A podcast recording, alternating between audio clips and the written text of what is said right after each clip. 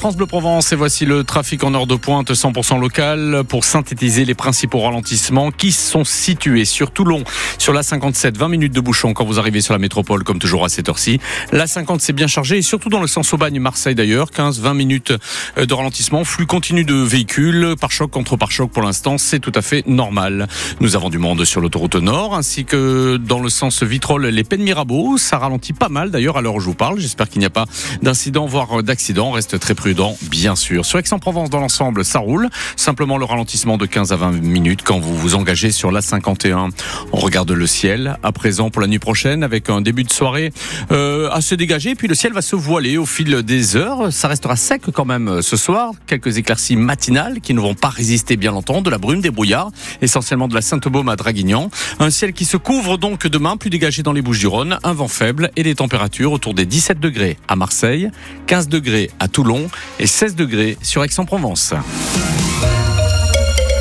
Marion Bernard pour votre journal. Bonsoir Marion. Bonsoir Laurent, bonsoir à tous. Et on annonce un trafic ferroviaire tendu dès ce week-end en Provence. Avec la grève des contrôleurs et contrôleuses qui s'annonce en France alors que les vacances ont déjà démarré pour la zone C, Paris et Toulouse, et que celle de la zone A, Grenoble et Lyon notamment, démarre, elle, ce samedi. Alors Juliette Piron, il va évidemment, il va évidemment falloir s'attendre à de grosses perturbations aussi dans notre région. Ah oui, c'est la CGT hein, qui nous donne ses premiers chiffres. 98% des contrôleurs de TGV vont se mettre en grève ce week-end chez nous, donc en Provence-Alpes-Côte d'Azur, et plus de 50% sur les TER. Alors ça ne veut pas dire qu'il n'y aura aucun TGV ou que, et que la moitié des trains régionaux, parce que la SNCF, annonce qu'elle va compenser avec des renforts et des volontaires pour garantir un TGV sur deux, et même ratio pour les intercités de jour et de nuit. Elle va concentrer ses efforts d'abord sur les lignes qui mènent vers les stations de ski dans les Alpes. Donc on imagine chez nous euh, le TGV entre Marseille et Gap ou le TER jusqu'à Briançon. La compagnie ferroviaire pense aussi aux enfants voyageant seuls pendant les vacances scolaires. Le service junior sera donc renforcé pour permettre à 85% de jeunes de partir. Voilà, mais Juliette, le mieux évidemment ce week-end, c'est encore de déplacer son billet de train. Ah oui, c'est ce que recommande la SNCF hein, dès ce soir, changer son billet pour la semaine prochaine. Et pour les clients dont le train est supprimé, vous pourrez l'échanger sans frais ou vous faire rembourser euh, la totalité du prix. Vous aurez aussi droit à une réduction de 50% sur votre prochain voyage. Merci pour les explications, Juliette Pierron. Et donc, vous pouvez vous renseigner sur le trafic ferroviaire, donc sur les sites de la SNCF et des réseaux TER qui seront actualisés tous les soirs. Grève de la Poste entamée ce mercredi à Manosque. Le mouvement concerne la ville, mais aussi les zones de Pierre-Vert, de Sainte-Tulle et de Corbière. Le personnel dénonce le manque justement d'effectifs et de moyens nécessaires pour faire face à la distribution croissante des colis, notamment les envois chronopost. Dans le Var, le suicide d'un gendarme, un militaire membre d'un escadron de la gendarmerie mobile de hier, s'est donné la mort en début de semaine avec son arme de service. Les faits se sont produits lundi sur le site du Captaya à Ramatuel. Une enquête pour recherche de cause de la mort est ouverte, confiée à la brigade de recherche de la gendarmerie de Gassin-Saint-Tropez. 20 000 euros d'amende pour un chalutier. Un chalutier surpris en train de pêcher près, trop près de l'île du Planier au large de Marseille, pourtant une zone protégée. Des relevés de position du bateau prouvent qu'il s'y est pourtant installé plusieurs fois entre février et septembre 2023 et que les activités de son chalut ont eu un effet, selon les juges, particulièrement dévastateur pour la faune et la flore locale. Résultat, le patron pêcheur a écopé de l'amende, de six mois d'interdiction de pêche commerciale et de dommages et intérêts à verser à plusieurs associations de défense de l'environnement qui se sont portées partie civile. Ce récidiviste, déjà plusieurs fois condamné, sera aussi bientôt jugé en appel pour avoir euh, pour des pêches illégales de dorade. Fini la galère des papiers d'identité oubliés à la maison. Après la carte d'identité numérique, le gouvernement lance cette fois le permis dématérialisé, présenté ce matin par le ministre de l'Intérieur Gérald Darmanin. Il est désormais disponible grâce à l'évolution de l'application France Identité, avec un objectif, Brian Nicolas, c'est simplifier la vie des Français. Simplifier, c'est le maître mot de la dématérialisation et ça commence avec ce permis de conduire que les automobilistes n'auront donc plus besoin d'avoir dans leur portefeuille pour, je cite, gagner du temps lors des contrôles routiers, a dit ce matin Gérald Darmanin. Autre annonce, la numérisation des cartes d'identité qui facilitera certaines démarches en ligne. Pour faire euh, des papiers d'identité euh, en certifié euh, conforme, pour louer un appartement par exemple, ça vous permet aussi de faire des procurations en ligne sans vous déplacer au commissariat ou à la brigade de gendarmerie et ça vous permet aussi, bien évidemment, de faire des plaintes en ligne, puisqu'on certifie que c'est bien vous qui faites cette démarche. L'application pourra même être utilisée lors d'un voyage en train pour un contrôle d'identité.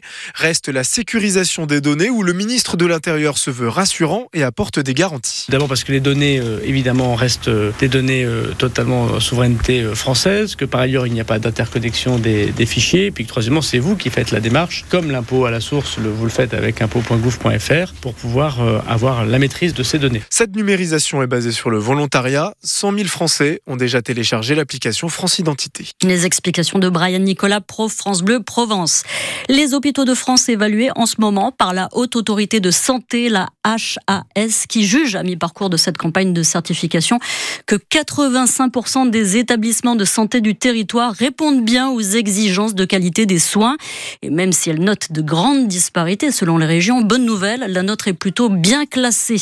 En Provence-Alpes-Côte d'Azur, les résultats sont plutôt très bons selon cette autorité de santé. Les résultats sont généralement moins bons dans les établissements de petite taille, publics ou privés, mais les grands hôpitaux, les CHU et les centres de lutte contre le cancer sont bien classés. La HAS qui a lancé donc un outil Caliscope, un comparateur qui note hôpital par hôpital avec plusieurs indicateurs de qualité et de satisfaction des patients. Ça se retrouve sur has-santé.fr. Les Marseillais pardon, de l'OM, je m'en étouffe. Ah oui, je m'en étouffe parce que je suis déjà chaud pour le match. On démarre notre 100% OM dans quelques instants. là. Déstressé, Laurent, ça va bien se passer. Ça, il m'énerve en ce moment les Marseillais, vous pouvez pas savoir.